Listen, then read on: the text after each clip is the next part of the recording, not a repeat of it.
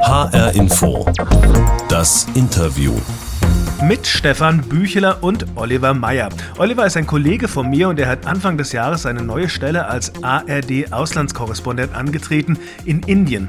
In der Hauptstadt Neu-Delhi hat er dann erst noch eine überraschend entspannte, sorglose Zeit erlebt, als viele Inder schon dachten, naja, in Sachen Corona ist das Schlimmste überstanden und sich dann auch so verhalten haben. Aber dann kam das Virus mit brutaler, mit tödlicher Macht zurück und jetzt sterben die Menschen. Sie ersticken in den Warteschlangen vor völlig überforderten Krankenhäusern. Oliver Meyer ist Augenzeuge dieser Katastrophe. Was hat er gesehen und erlebt? Wie sind ihm die Menschen in Delhi begegnet und wie ist das tatsächlich, wenn Corona außer Kontrolle gerät? Fragen an meinen Kollegen. Jetzt in HR Info das Interview. Hallo Olli. Hi. Wir sagen du, oder? Wir kennen es ja schon ewig und sind Kollegen. Das ist richtig, ja. Hör mal, seit, seit Sonntag bist du zurück aus Indien und ich kann mir vorstellen, dass du noch so voller Eindrücke bist aus Neu-Delhi. Kannst du ein Bild beschreiben, das dir derzeit so nicht aus dem Kopf geht? Ich glaube, das Bild, was äh, wirklich in meinem Kopf verankert ist, ist, ähm, wie Menschen wirklich äh, vor dem Krankenhaus stehen, lange, lange Schlangen, verzweifelt rufende Menschen, die unbedingt äh, ins Krankenhaus rein wollen, die aber nicht reingelassen werden, weil es drinnen einfach keine Kapazitäten gibt, weil es keine Medikamente gibt, weil es keine medizinischen Geräte gibt und weil es vor allen Dingen keinen Sauerstoff gibt, mit dem sie äh, versorgt werden können. Und ähm, Deswegen müssen die Ärzte sie, sie abweisen. Auch die Ärzte haben teilweise Tränen in den Augen und ähm, ihnen tut das schrecklich leid, dass sie diese Menschen nicht behandeln können. Aber es geht einfach nicht. Ähm, die Menschen haben einfach keine Möglichkeit, darin hineinzukommen. Dieser Sauerstoff steht nicht zur Verfügung. Und deshalb ist es auch so wichtig, dass, äh, wie es ja jetzt ja gerade anläuft, dieser ganze Sauerstoff auch aus Deutschland, aus der ganzen Welt jetzt nach Indien geschafft wird. Also um, um die Dramatik vielleicht noch mal ein bisschen einzufangen, das ist ja so, dass diese Menschen, wenn sie keinen Sauerstoff bekommen, auch sterben können. Was, was macht das mit dem? Bleiben die da ruhig in der Schlange oder was passiert da? Nee, man muss sich das vorstellen. Es sind, es sind wirklich katastrophale Zustände und ähm, keiner bleibt hier momentan ruhig. Also in Indien herrscht wirklich äh, Panik. Die Leute sind, äh, sind völlig aufgewühlt. Ähm, wir haben ja auch ständig, jeden Morgen haben wir eine Morgenkonferenz, wo wir auch mit unseren Kollegen reden und fragen, wie geht's euch? Wie geht's euren Familien? Und wirklich in vielen Familien gibt es wirklich mittlerweile Corona-Fälle und auch Menschen, denen es schlecht geht. Heute Morgen gerade erst haben wir die Nachricht bekommen, der Vater von einem unserer Producer ist gestorben. Also Corona ist wirklich sehr, sehr nah an uns dran. Ähm, letztes Jahr hieß es mal, jeder kennt bestimmt jemanden, der Corona hat. Äh, mittlerweile heißt es eher, jeder kennt bestimmt jemanden, der an Corona gestorben ist. Also es ist wirklich dramatisch momentan. Ich glaube, das macht dann ja auch diesen Unterschied aus, wenn wir das hier so im Fernsehen betrachten oder wenn du das so direkt aus der Nähe erlebst, ist was ganz anderes, oder? Ja, es ist schlimm. Es ist wirklich schlimm. Ja, man, wenn man da rausgeht, also man, die, diese, diese Panik, die ist wirklich, die ist wirklich greifbar. Ähm, ich habe auch letztens erst mit einem Immunologen gesprochen, der hat gesagt, naja, vielleicht müssten gar nicht alle ins Krankenhaus rennen, aber alle haben jetzt mittlerweile diese Panik, oh Gott, ich habe Corona, ich muss mich behandeln lassen, was passiert mit mir? Und ähm, das trägt natürlich zu dem Ganzen nochmal bei. Also man, man kann diese aufgewühlte Stimmung im Land zurzeit einfach greifen. Und ähm, wie gesagt, jeder kennt einfach Menschen, die mit der Krankheit zu kämpfen haben. Viele kennen jemanden, der daran gestorben gestorben ist und dann kann man natürlich auch verstehen, weshalb diese Panik so verbreitet ist. Also wenn ich dir so zuhöre, dann habe ich ja den Eindruck, dass das Bild, was du uns beschrieben hast, diese Menschen vor dem Krankenhaus, dass das keine Ausnahme gerade ist, sondern solche Szenen Normalität sind. Stimmt das? Ja, so ist es leider. Man muss sich das ja auch so vorstellen. Ich meine, in, in Deutschland ist eben die Krankenhausversorgung deutlich besser. Pro, pro Einwohner stehen einfach deutlich mehr Krankenhausbetten zur Verfügung. Das ist da halt per se schon mal schlechter. Und wenn ein schlechtes Gesundheitssystem auf ähm, so eine Katastrophe trifft, ähm, dann passiert das eben, was, was da gerade los ist. Dann, dann reihen sich die Leute vor den Krankenhäusern auf und können nicht eingelassen werden. Also wir haben auch schon Bilder gesehen von zwei Corona-Patienten auf einem Bett. Wir sehen endlose Schlangen von Krankenwagen vor Krankenhäusern, die einfach nicht eingelassen werden. Ja, es ist, ich, ich, ich würde es gern in, in schöneren Worten beschreiben, aber es ist, es ist dramatisch. Also das hört sich so an, als ob da das passiert ist, was wir hier in Deutschland immer vermeiden wollen, nämlich ein Zusammenbruch, oder? Des Gesundheitssystems. Ja, ja. Man muss natürlich dazu sagen, der passiert dort wahrscheinlich schneller, als er bei uns hier passieren würde. Aber ja, also definitiv ist er dort passiert. Das äh, Gesundheitssystem ist kollabiert. Ähm, Ärzte sind, sind völlig an ihren Grenzen, ähm, rufen teilweise auch Sachen wie, ja, wie soll ich vor Gott verantworten, dass die ganzen Menschen hier sterben? Und manche gehen sogar davon aus, ich meine, die Zahlen sind ja jetzt schon super hoch. Es sind über 300.000 Fälle pro Tag. Viele Experten glauben, das hat noch lange nicht den Höhepunkt erreicht. Es könnten bis zu einer halben Million werden oder manche gehen sogar von bis zu einer Million aus. Also es sind wirklich, äh, sie kommen jetzt schon nicht mehr klar. Ich weiß gar nicht, was passiert, wenn die Zahlen noch weiter steigen. Wenn man das so beobachtet, ist ja der Mangel an Sauerstoff für die Patienten ein, eines der gravierenden Probleme. Jetzt ist ja Sauerstoff oder so eine Sauerstoffflasche eigentlich kein seltenes oder kein Hightech-Produkt. Äh, was ist da passiert mit dem Sauerstoff? Er ist einfach ausgegangen. Also ähm, es gibt auch teilweise nicht diese Möglichkeiten in Indien, den Sauerstoff herzustellen. In, in Delhi gibt es einfach nicht so viele Möglichkeiten. Zum Beispiel, was ja jetzt passiert ist, äh, dass er aus irgendwelchen entlegenen Regionen mit Zügen nach Delhi gebracht werden muss in die Hauptstadt. Das dauert dann auch wieder zwei, drei Tage und ähm, ja, der Vorrat ist einfach nicht so groß, sage ich mal. Und ähm, so viel Sauerstoff muss man halt auch sagen, wurde nie gebraucht. Also das war ja auch vorher nie ein Thema. Und jetzt auf einmal kommt man an diese Grenze mit diesen Massen an Patienten, die beatmet werden müssen. Und darauf war man schlichtweg einfach nicht vorbereitet, auch von der Infrastruktur her nicht. Ich habe auch gelesen, dass Menschen äh, Sauerstoffflaschen zu Hause lagern für den Notfall. Stimmt das? Ja, das geht hier auch gerade in so WhatsApp-Gruppen rum. Da kriegt man immer wieder ähm, so die Vorschläge, hier, wenn ihr noch eine Sauerstoffflasche kaufen wollt, das ist euer lokaler Händler, da kriegt ihr noch eine Flasche her. Und mittlerweile ist das auch wirklich so wie so ein Hortsystem geworden. Also wie in Deutschland, als man Klopapier gekauft hat, ist es oh so, ja. dass äh, hier in Delhi sich die Menschen jetzt Sauerstoffflaschen besorgen. Und äh, ja, hier, wo kriegt man noch eine her? Hier, guck mal, da gibt's noch eine und so. Also es ist auch wie so eine Prophylaxe eben nach dem Motto, naja, was passiert, wenn ein Familienmitglied krank wird? Ich kann nicht garantieren, dass er im Krankenhaus behandelt wird. Also kaufe ich mir lieber selbst eine Sauerstoffflasche. Was dann zur Folge hat, dass für, für andere keine mehr da ist. Stimmt, das erinnert so ein bisschen an unsere Situation ja. vor ja. einem Jahr ja. hier. Du, ich habe noch, noch Berichte im Hinterkopf, in denen es so hieß, dass diese Impfkampagne in Indien vergleichsweise gut und schnell liefe, also auch Impfangebote schon für Menschen ab, für Menschen ab 45 Jahren, Anfang April. Warum hilft das dann nicht? Naja, erstmal grob gesagt, weil das Land einfach zu groß dafür ist. Ne? Es sind äh, 1,4 Milliarden Menschen, die in dem Land äh, leben und ähm, Indien kam sogar einigermaßen gut mit der Impfgeschwindigkeit hinterher, würde ich mal sagen. Also mittlerweile sind es, glaube ich, um die 130 Millionen Menschen, die geimpft sind, also das 1,5-fache der, der deutschen Bevölkerung, was ja schon mal per se nicht schlecht ist. Das Problem Hört ist eigentlich gut an. Genau, ja. aber es sind immer noch weniger als 10 Prozent der Gesamtbevölkerung. Ne? Ähm, man kommt einfach mit dem Tempo nicht äh, hinterher, man kommt mit den Dosen nicht hinterher man kommt mit den Kapazitäten des medizinischen Personals nicht hinterher. Trotzdem hat man jetzt gesagt, äh, ab dem 1. Mai dürfen sich alle Altersgruppen impfen lassen. Weil man muss einfach wissen, momentan das Virus trifft auch viele, viele junge Menschen, vor allen Dingen diese Altersgruppe 18 bis 45. Und für die sind jetzt äh, die Impfungen frei. Also alle ab 18 dürfen sich jetzt impfen lassen ab dem 1. Mai. Die Frage ist nur, wie, wie soll das wirklich geschehen? Denn schon jetzt sind die Kapazitäten knapp. Wie soll, wie, wie soll das dann werden, wenn jetzt auch noch diese Bevölkerungsgruppe dann dazu kommt? Äh, ich kann es mir in der Praxis noch nicht so richtig vorstellen, tatsächlich.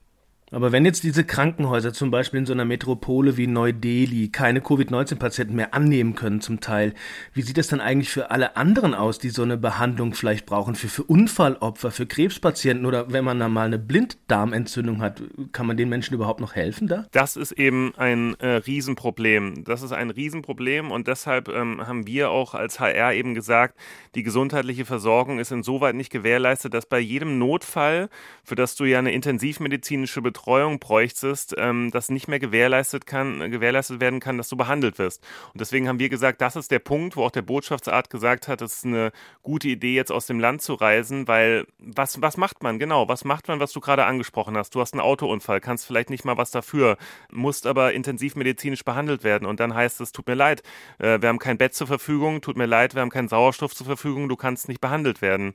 Und das ist natürlich, ja, das ist schlimm und äh, das kann man sich, glaube ich, auch in Deutschland einfach nicht vorstellen, dass dieser Punkt wirklich äh, kommen sollte. Mhm.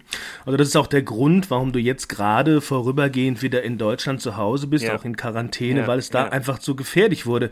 Aber wie fühlt sich das jetzt für dich an? Einerseits nicht mehr vor Ort arbeiten zu können und andererseits wenigstens an einem vergleichsweise sicheren Ort zu sein. Ich kann mir vorstellen, das ist so eine ganz blöde, ambivalente Gefühlslage, oder? Das trifft es in der Tat ganz gut. Ich glaube, man muss immer sagen, die Gesundheit geht vor und deswegen ist es natürlich irgendwo beruhigend, jetzt hier quasi in Sicherheit zu sein. Aber man muss ja nicht leugnen, irgendwie, dass man gewissermaßen auch Journalist dafür geworden ist, dass man genau in solchen Lagen natürlich berichten will. Man will in Deutschland informieren, wie sieht's aus, man will da quasi das Gefühl dafür haben.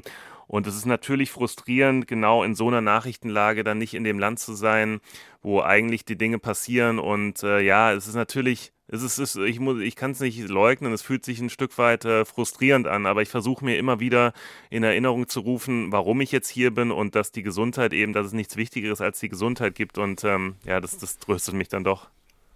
Und wahrscheinlich gibt es auch eine ganze Menge Leute, die ganz froh sind, dass du jetzt gerade zu Hause bist und, und nicht dieser Gefahr ausgesetzt bist. Mein Kollege Olli Meyer aus dem Studio Neu-Delhi ist hier in H-Info das Interview. Und gerade hat er uns erzählt, warum er vorübergehend in Deutschland ist. Und ich habe mir so gedacht, wir reden hier von seiner Arbeit, aber was heißt eigentlich journalistisches Arbeiten gerade, also zum Beispiel in Delhi oder darüber hinaus? Euer Berichtsgebiet umfasst ja auch andere Länder, zum Beispiel Pakistan oder mhm. Nepal. Konntest du überhaupt noch rausgehen zuletzt oder so mit einem Kamerateam drehen? Es gab ja auch Ausgangssperren, oder? Ich, ich bin ja noch recht frisch in dem Job. Ich kam ja erst ja. Im, im Februar in, ähm, in Indien an und äh, da war es so ein bisschen so das Motto, ach ja, Corona ist ja vorbei hier. Äh, hier mit, mit, mit Corona haben wir nicht mehr viel zu tun. Hier, man kann eigentlich alles machen, was man will. Es gibt Partys, man kann Freunde treffen, man kann Sport machen, man kann innerhalb des Landes problemlos reisen. Und äh, wir haben ja auch Reportagen gedreht. Wir haben ja zum Beispiel so eine Riesenreportage jetzt über den Bauernaufstand gedreht und auch da sind wir im Land gereist und da haben wir auch gesehen, äh, gerade auf dem Land wurden gar keine Masken getragen. Da hat man das überhaupt nicht mehr ernst genommen, Corona. Und dann war es ja eigentlich so, jetzt, jetzt erst im Februar sind diese Zahlen wirklich explosionsartig nach oben gegangen. Also diese Entwicklung, die war, die war, die war innerhalb von kürzester Zeit. Also Anfang Januar, äh, Anfang April hat es angefangen und äh, ja, jetzt ist Ende April und ich sitze in Deutschland und ich kann es irgendwie noch gar nicht richtig fassen, weil so gefühlt vor zwei Wochen haben wir gesagt, oh, langsam müssen wir aber aufpassen. Und ähm, ja, und dann ist es jetzt, jetzt, jetzt so gelaufen. Also es, es hat uns alle ja, überrumpelt quasi, wie, wie schnell das wirklich vonstatten gegangen ist, weil es war wirklich lange Zeit in Indien so, dass Arbeiten und äh, Privatleben und Alltag einfach problemlos möglich waren. Aber wie war es zuletzt, sagen wir mal vor zwei Wochen oder letzte Woche? Konnte man da noch rausgehen als Journalist? Nein, nein ja, also äh, ja, als, als Journalist konntest du rausgehen. Die Frage war natürlich dann die Risikoabwägung. Ne? Ich meine, Delhi war ja dann auch, ich ähm, glaube jetzt seit mittlerweile zwei Wochen, zehn Tage, ähm, jetzt im, im, im Lockdown. Und dann war es so, dass die Straßen schon menschenleer waren. Wir als Journalisten durften raus, aber wir haben natürlich auch gesagt, wir verhalten uns natürlich clever, gehen so wenig wie möglich vor die Tür, haben so wenig Kontakt zu anderen Menschen, wie es nur geht. Aber klar gibt es Situationen, wo wir dann gedreht haben in dieser vollen Montur und Was heißt volle Montur? Ja, volle Montur heißt diese, ich glaube, man kennt ja mittlerweile diese Bilder aus den, aus den Corona-Stationen, da hat man diesen, diesen weißen Schutzanzug an, mit dieser Schutzkappe, man hat dieses Visier, dieses, ähm, dieses Plexiglas-Visier an, man hat natürlich äh, Maske auf, man hat also quasi von oben bis unten ähm, bestmöglich geschützt, sage ich mal. Ne? So, so sind wir dann auf Drehs gegangen. Aber Weitestgehend haben wir versucht, äh, Drehs zu vermeiden. Es gibt ja bei uns im Fernsehen auch viel Agenturmaterial von, ähm, von Nachrichtenagenturen, was wir benutzen dürfen. Und das war einfach in der Zeit dann das Sicherste, das so zu tun. Und so versuchen wir uns auch weiter zu verhalten. Denn wenn wir jetzt ähm, regulär drehen würden, dann würden wir uns einfach einer unnötigen Gefahr aussetzen. Und äh, das will, glaube ich, keiner. Also das heißt, wir reden da sowieso von einem, von einem sehr eingeschränkten Arbeiten. Ja, ja. Gelingt es da eigentlich überhaupt noch so in einem, ich sage jetzt mal Anführungsstrichen, fremden Land, den Kontakt zu Menschen aufzubauen, die ja womöglich auch nicht, nicht deine Sprache sprechen, die nicht alle Englisch sprechen? Stelle ich mir sehr schwierig vor, oder? Gerade. Naja, was ja extrem hilft, ist, dass wir nicht alleine als Deutsche dort in Indien sind. Wir haben ja da auch ein äh, Team mit äh, lokalen Einsatzkräften zusammen und äh, ich habe ja gerade schon mal erzählt, wir haben jeden Morgen diese Morgenkonferenz und das ist auch eine sehr wichtige Runde, finde ich, weil da updaten wir uns alle so ein bisschen, was eigentlich bei uns gerade passiert und bekommen halt so auch relativ viel mit, was im äh, Alltag der Inder passiert. Und das gibt uns so ein ganz gutes Gefühl dafür, wie gerade so die allgemeine Situation ist. Dazu natürlich, ähm, muss ich dir ja nicht erzählen, kommt zum journalistischen Arbeiten dazu, dass man die ganzen Zeitungen liest, dass man äh, die, die Berichte verfolgt und ähm, so gelingt es einem doch ein ganz gutes Gefühl für dieses Land gerade zu haben. Die ganzen Bilder hat man gesehen, wir haben es alle live miterlebt. Aber klar, ich meine, natürlich müssen wir nicht drum herum reden, dass äh, journalistisches Arbeiten eigentlich ein ganz anderes ist, nämlich dass man, dass man rausgeht, dass man fühlt, erlebt, dass man alle Eindrücke einsammelt und dass man darüber dann berichten kann. Ja, das ist momentan deutlich, deutlich schwieriger. Aber wenn du jetzt so, einen, so einen Kontakt zu den Menschen da hast, das passiert ja dann auch über die Kontakte über, ja, im Studio, über Kollegen, über deren Familien. Ähm, wie hast du das Gefühl, gehen die Menschen damit um? Ist das, äh, ist das gerade eine andere, ja, eine andere äh, Wahrnehmung als hier in Deutschland? Sind die, sind die anders drauf in Indien als wir oder wie, wie ist das gerade da? Oder ist es eigentlich nur noch Panik? Ja, ich, also ich kann ja jetzt noch nicht so ganz gut einschätzen, wie man in Deutschland damit umgeht. Ich bekomme es ja nur hm. aus der Ferne so ein bisschen mit und ähm, habe dann immer mit, äh, mit Unverständnis darauf geguckt, wie, ähm, wie aggressiv eigentlich manche Leute hier ja. auch sind und gegen diese Maßnahmen vorgehen. Und ich bekomme aus Indien eher so diese Erschütterung und wie so eine Art Depression mit, würde ich sagen. Also ähm, wenn wir da morgens zusammensitzen, dann normalerweise ähm, quatschen wir dann auch miteinander und lachen mal und machen Späße und so. In der jetzigen Zeit ist die Stimmung, sie ist super ernst, super traurig, super geknickt. Ähm, ja, ähm, jeder, wie gesagt, jeder hat Fälle in seinem Familienumfeld, ähm, die, die Menschen, die, die erkrankt sind. Und es macht sich so eine gewisse Müdigkeit mit einer Ratlosigkeit breit und auch einer gewissen Panik, weil jeder hat natürlich Angst, was passiert, wenn meine Eltern, die teilweise natürlich auch dann schon älter sind, was passiert, wenn die jetzt an Corona erkranken, weil hier wird jetzt, jetzt zum, zum Teil schon nach dem Triage-System äh, gehandelt. Naja gut, wenn, wenn der Mensch keine Überlebenschancen mehr hat, so wirklich, dann, dann nehmen wir ihn erst recht nicht auf. Ne? Und jeder will natürlich diese Situation vermeiden und jeder hat so eine gewisse Panik momentan, dass es in seiner Familie passieren könnte. Also hier tragen auch Familien teilweise innerhalb der Wohnung schon Masken, um sich gegen, gegenseitig voreinander zu schützen. Also es ist wirklich, ja, es ist, es ist, es ist eine traurige Situation. Also nochmal ganz besonders viel ernster, als es bei uns gerade ja, ist. Das muss man auch mal schon, erkennen. Ja. Ja.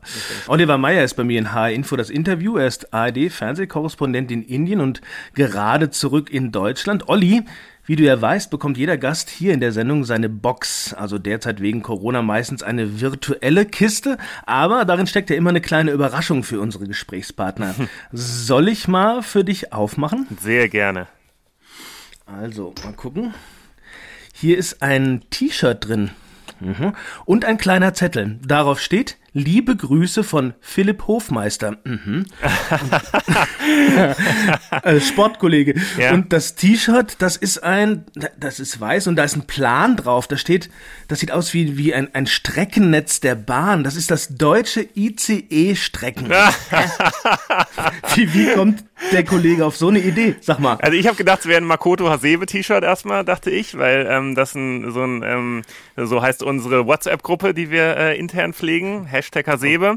Aber äh, um auf das ähm, T-Shirt einzugehen und das deutsche Bahnnetz, ich glaube, die Story, die sich dahinter verbirgt, die er meint, ist, ähm, ich habe ja lange Zeit beim Sport mit ihm zusammengearbeitet und war für, die, war für die Eintracht zuständig und ähm, wir wollten eigentlich gemeinsam zu einem äh, Auswärtsspiel der Eintracht äh, zum FC Bayern fahren nach München und er hat dann einen früheren Zug genommen, den ich eigentlich auch nehmen sollte. Ein Direktzug, der nach München ging, ohne, ohne Umsteigen. Und ich ja, habe gedacht, hey, hey Mensch, ich bin, ich bin ein cleverer Typ, ich schlafe eine Stunde länger und nehme den nächsten Zug, der nach München fährt. Das müsste ja genau der gleiche sein. Was ich nicht bedacht habe, das war ein Zug, der, äh, bei dem ich hätte in Mannheim umsteigen müssen habe aber nicht drüber nachgedacht, bin einfach weitergefahren, habe irgendwie Musik gehört, habe ein bisschen geschlafen oh und oh bin in Basel aufgewacht. Ähm, oh. War dann auf einmal in Basel. Hatte Muss es nach München? Ich für, musste für nach Reportage. München. Dann habe oh ich, ähm, dann war es irgendwie, keine Ahnung, halb eins und um halb vier sind ja immer die Bundesligaspiele. Das heißt, ich habe mir ein Auto in Basel gemietet für 500 Euro, bin ähm, durch die Schweiz nach München gefahren, kam in der zweiten Halbzeit an von dem Fußballspiel und habe danach die Interviews geführt und habe das Auto dann wieder zurück nach Frankfurt gefahren. Also ich glaube, ja, es wird mir auch noch lange in der ARD nachhängen und nachdem ich es jetzt bei euch hier im Interview erzählt habe, bestimmt ähm, bei noch mehr Menschen in der ARD oder generell. Aber ja, so war die Geschichte. Ja. So fast ein bisschen peinlich, oder? Ja, wenn man so sagen will. ja, ja, ja, liebe Grüße, liebe Grüße von Phil Hoffmeister. Liebe Grüße zurück, ja. Also das heißt, äh, es gab für dich schon ein Leben vor dem Auslandskorrespondenten hier bei uns beim Hessischen Rundfunk, Stichwort Eintracht. Du hast ja hier auch ein Volontariat äh, gemacht, du warst Sportreporter. Mhm. Äh, dann äh, bist du aber doch, irgendwann ist dieser Wechsel nach Indien gekommen. Das liegt jetzt nicht unbedingt auf der Hand. Was ist da passiert? Ja, war auch nie jetzt so der, der Karriereplan, den ich verfolgt hatte. Also tatsächlich war es so, dass ich dann lange Zeit dachte, oh cool, Sportreporter, ich habe mein, mein, ähm, mein Hobby zum Beruf gemacht und dann war es aber so, irgendwie hat sich so entwickelt, dass ich dann parallel schon auch für die Tagesschau und die Tagesthemen, also für die sogenannte ARD Aktuellredaktion im Hessischen Rundfunk gearbeitet habe. Und es hat mir auch total viel Spaß gemacht. Und dann war es aber auch so, dass ich ähm, eine Freundin hatte, die Professorin ist an der Universität in London und sich viel mit sozialen Entwicklungsthemen befasst. Und da haben wir auch Filme gedreht, zum Beispiel wie Kinderheirat in Indonesien.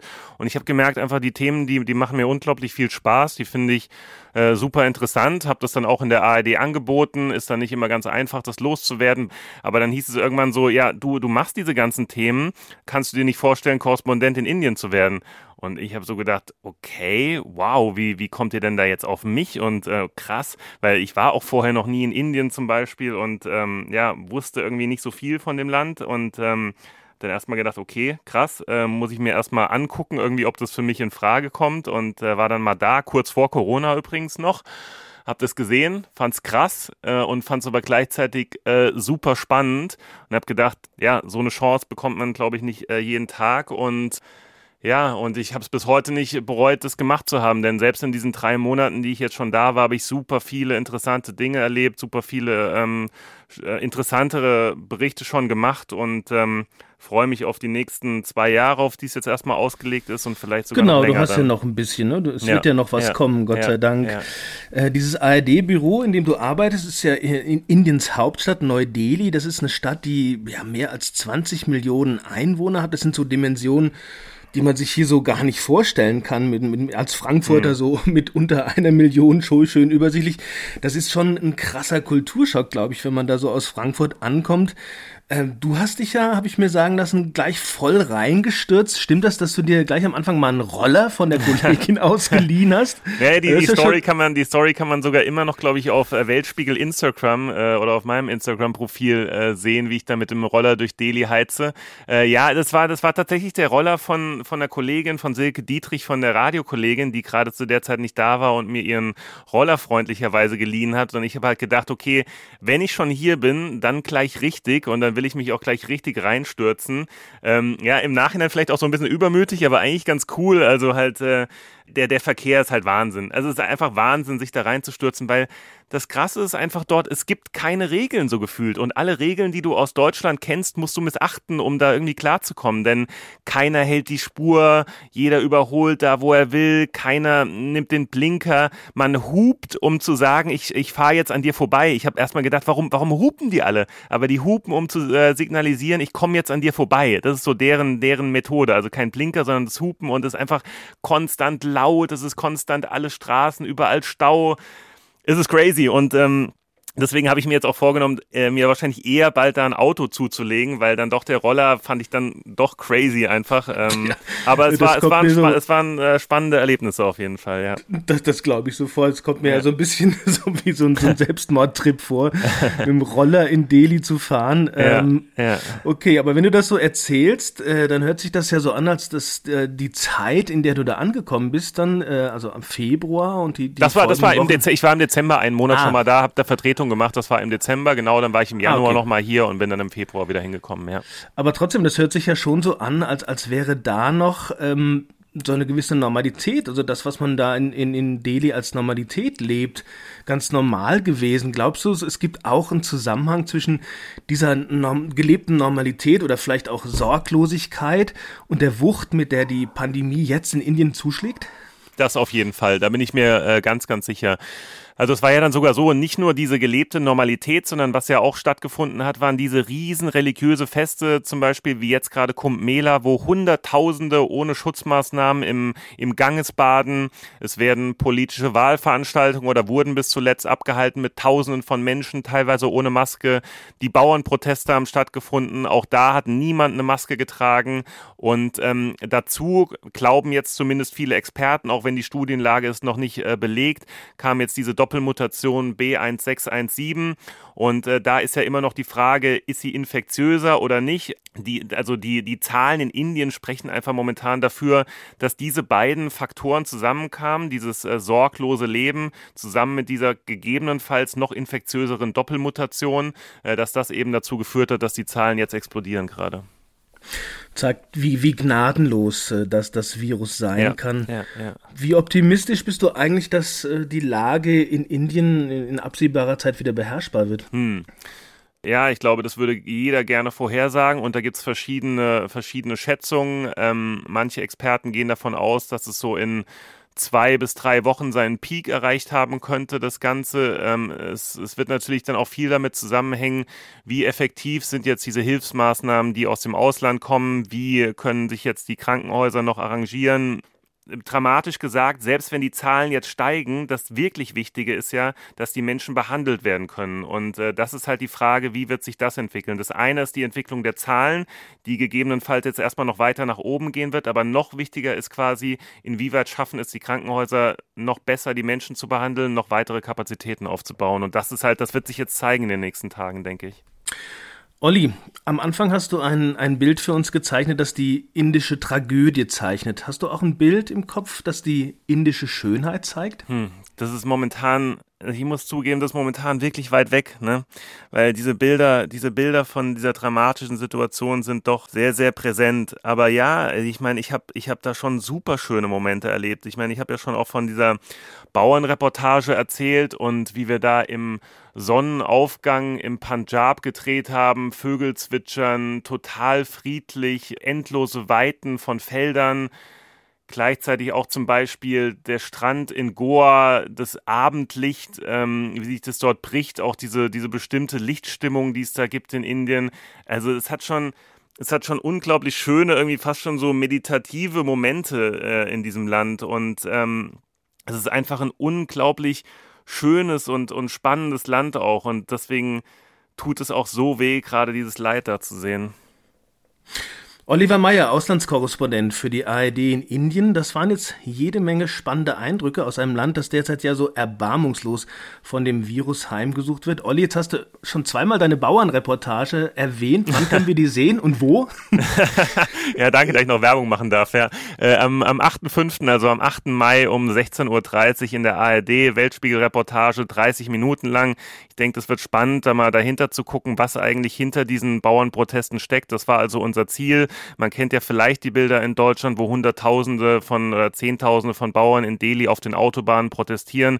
Wir waren im Punjab, der Region, wo viele, viele Bauern quasi äh, sind und, und produzieren und haben uns angeguckt, was eigentlich hinter diesen ganzen Protesten steckt und welche Ängste dahinter stecken.